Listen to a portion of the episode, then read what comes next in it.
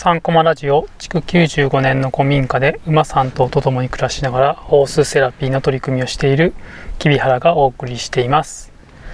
さて今回のテーマはインクルーシブな場作りを考える。前提編その2となります、えー、前回、えー、前提インクルーシブのね場を作りをしていく上でね、前提となる考え方っていうところでこう特権っていうね考え方。ね当たり前普通っていうのをねその人は持ってる特権かもしれませんよっていうお話。ね特権っていうのはこうもうそこに、ね、存在すら気づかない自動ドアで特権持ってる人にとっては当たり前。なので自動にね開くようなドア。で特権ない人にとってはもう何しても開かないっていうかねドアがあることすら他の人は気づいてないんだけど解けない人にとってはもうそこにねドアが存在してて開かないみたいなこと起こってますよっていう、まあ、まずねそもそもこう自分自身も、ね、ちょっと違うんだっていうねところから立ってみようというお話ともう一つはこう感じ方。はみんな違いますよっていう、ね、感覚統合の視点っていうものを、ね、簡単にお伝えしました。なのでまあなんかね感じてる世界とか立ってる世界っていうのはでみんな違うんだよっていうのがまず大前提としてありますよっていうようなところのお話をしました。で、えー、今回は、えー、また前提がねもう少しあるなということで残り3つかな。全部でなんか5個ですね、えー、1つ目2つ目は先ほどお話ししたですけども残りね3つは、えー、DE&I っていう、ね、これちょっと最近流行りじゃないですけど。企業さんでもねいいようになったりとかしてますね。なんかね今はね LGBTQ みたいなのがね当たり前になってきたというか、まあ、まだまだね法整備とか追いついてませんけど、まあ知らね、そういうのは知られるようになってきたんですけど多分ねこれがねもうほんと10年後ぐらいになるとこんなの当たり前だよねっていう話になってくるようなものがあります。で次がえっ、ー、と、まあ、これなんか福祉のねことやってたりするとよくある話で、まあ、知らない人はなんかあそういう考え方あるのねっていうね、ちょっと整理されるのでお伝えしたいんですけども、まあ、障害はねどこにあるんだろうっていうことでこう医療モデルと社会モデルっていう考え方があるのでそれにちょっとご紹介をしたいなと思います。でそれにちょっとこう関連してというか合理的配慮っていう考え方が出てるのでこれもちょっと福祉系ですかね障害者差別禁止法っていうのがあってそこでもね言われてる話なのでまあ、そのねこう残り3つをお伝えしたいなと思います。で、えっ、とその、ね、12と前回やった3つ目になるんですけども DE&I っていうのが、えー、多様性でダイバーシティが D ですね。で E はエクイティって公正とか公平とかって意味ですね。と I がインクルージョン、ね、インクルーシブのとこになります。ね、包摂とかって言いますけど。で、えっと、まあ、なんかね、こう、まあ、これなんか、こういう考え方ですよって話なので、そのね、ダイバーシティ、多様性と公正とインクルージョンっていうのが結構企業での、なんか企業経営でのスタンダードみたいなね、ところに今なりつつあるというか、そういうのをこう歌ってる企業もあります。多分検索数出てくるんじゃないですかね。なんかね、そういう、まあ、社会ね、作っていくよって宣言しないとできないっていうこと自体が、まあ、まだまだというか、感じなんですけども、逆にこれがね言われるようになって、えーまあ、逆にこう言われる前からというかこう今のねこう三陸駒社の活動をしてていやなんかめっちゃ馬とか自然の中でやってるとあなんかインクルーシブだよねみたいな。ねほんといろんな子がこう一緒にやれるっていう可能性があって、まあ、それでなんかそういうことをねもう少しあのお伝えしたいしもっと広まれば広まったらねこうね今の子どもたちが大きくなる10年後20年後の社会ってもっと全然変わってくるよなっていうことで、まあ、今回のねこういうテーマを分科会でやってみようとかですねそういうふうに思ったという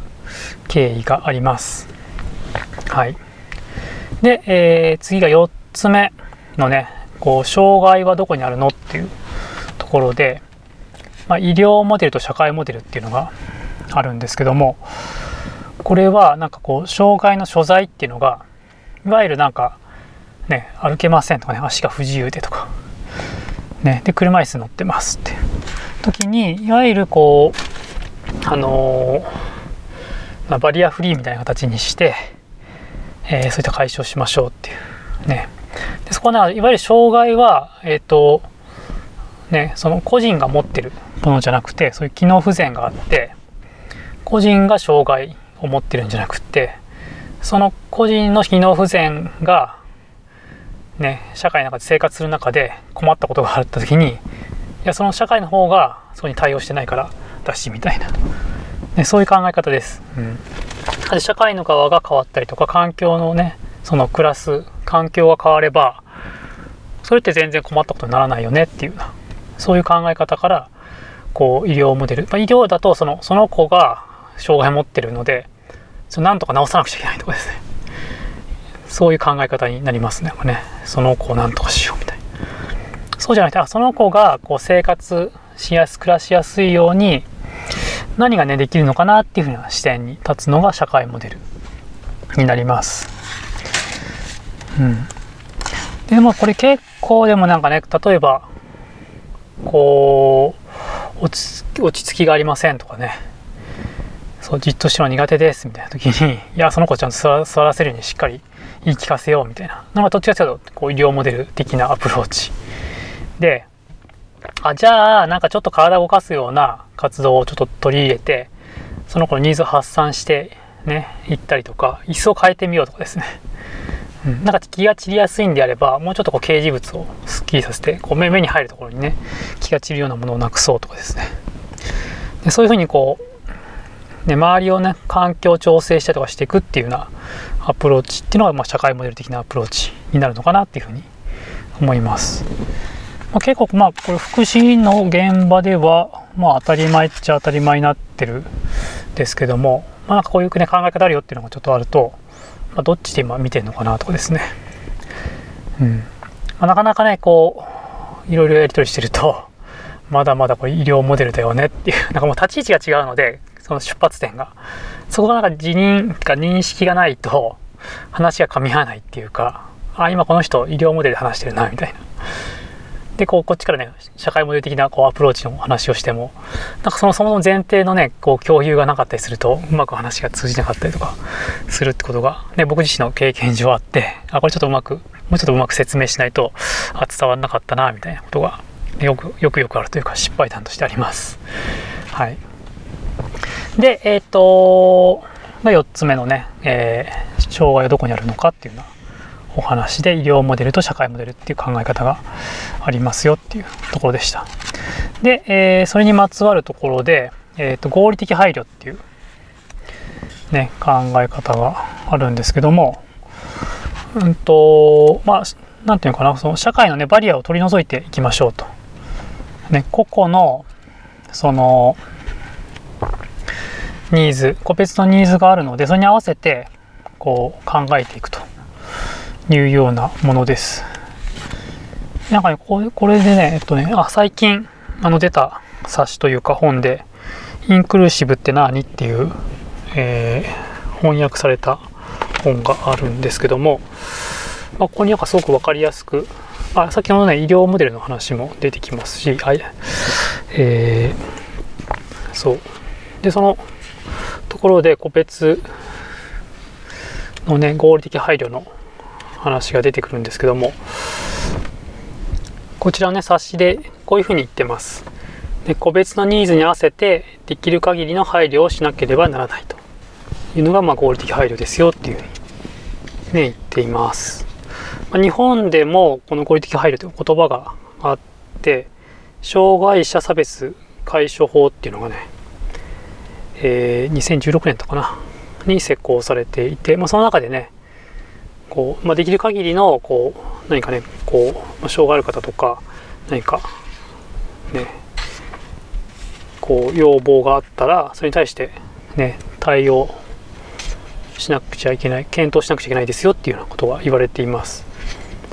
でこの中でねこう指してこういうふうにも言っていてでこの本質っていうのはお互いに敬意を払いそれに応じて調整をして調整をしみんなにとって何が最適なのかを一緒に考えること。一緒に考えるっていうのはねいいですよね。そう。なのでまずねそのその子のね本人のこうニーズというか要望というか、まあ、その子と一緒に一緒にこう考えていくっていうようなそういうプロセスが大事ですよっていうふうにね言っています。でこれってただただなんかねそういう障害があるとか、ね、ないとか関係なくないというかそのやはり特別扱いなのかっていうとそうじゃなくってそうその人が本当にこう必要なねこう必要なことに合わせてこう、まあ、対応を考えていくというかねことが大事ですよっていうことだったりとか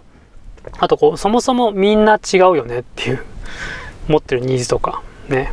障害があるとかないとか関係なくてでその子の持ってるニーズに応えていくっていうことでそれがなんかねこうまあそれやっていくことがこうインクルーシブの、ね、場作りにもねつながってくんじゃないかっていうふうに思うのでまあちょっとこの合理的配慮っていう話をねお伝えしました。ね。そうなんですよ。だからこうインクルーシブってまあもともとはなんかこう障害持ってる子たちのね、教育とかそういったことをどうしていこうかみたいなね、まあ、えっ、と、前回でもお話したように、こかあの、国連が、ね、えっ、と、8月の下旬だったかな。そう、障害者の権利に関する条約っていうのを、まあ、日本がね、障害者権利条約とかって言われたりしますけども、それをね、審査を受けて、そう2014年日本が批准したってありますね、うん、で国際のね条約なんですけどもでそれがちゃんとねできてるかっていうようなね審査があってでその時にこういろいろまだまだだっていうようなところなんですけども、まあ、それに関しては障害、ね、持ってる人だけしか関係ない関係ないのかっていうとそうじゃなくってそうこれをやっていくことでこう、ね、それぞれの、ね、個別のニーズに応じてよりねそれみんながこう過ごしやすいそういう場が作られていくよっていうような考え方なのでなんかねとてもそれはなんかこうこれから大事に、ね、多様性とかねさっき言った、ね、DE&I っていうのをね目指していくっていう上では大切な考え方じゃないかなっていうふうに、まあ、ちょっと言葉は硬いですけどもいうふうに思います。ということで、えー、まあここまでねまず前提、まあ、なかなか本題に入らないんですけども5つね、紹介しました。ちょっとおさらいすると、1つ目が、当たり前普通は特権かもということで、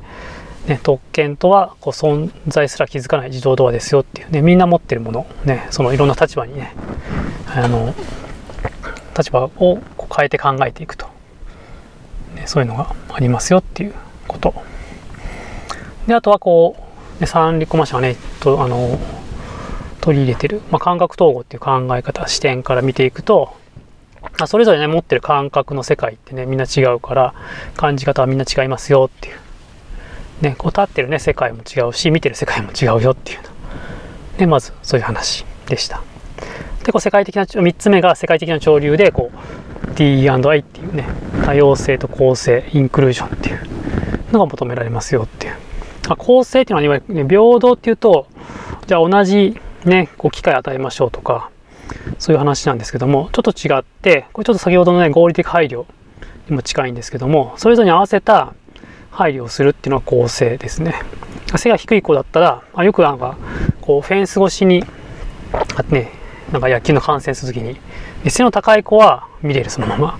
で、背の低い子はじゃあ高めの台を用意しましょうとか。ね、そういうような、その子の、こ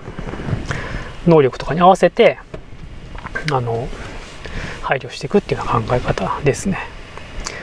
で4つ目がこう、ね、障害どこにあるんでしょうかっていうところで医療モデルと社会モデルという考え方。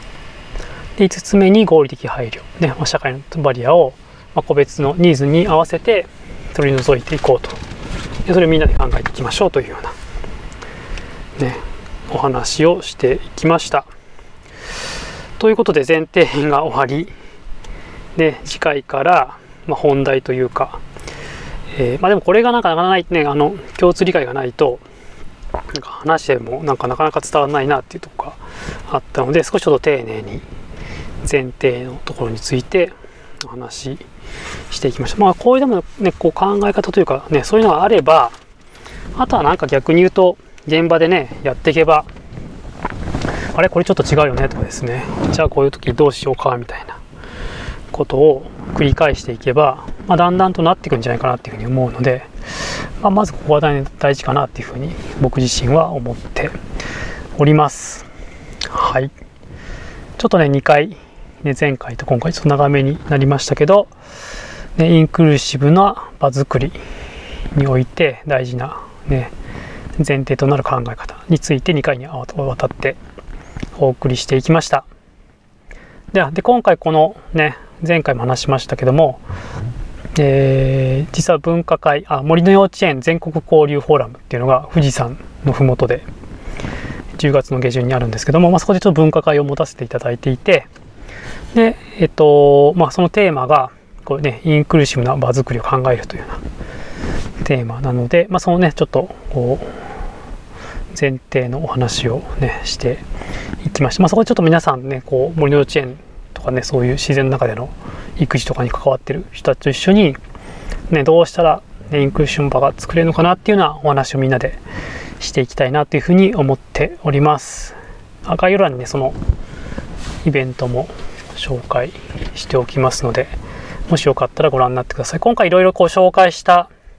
えー、内容について関連するちょっとリンクとか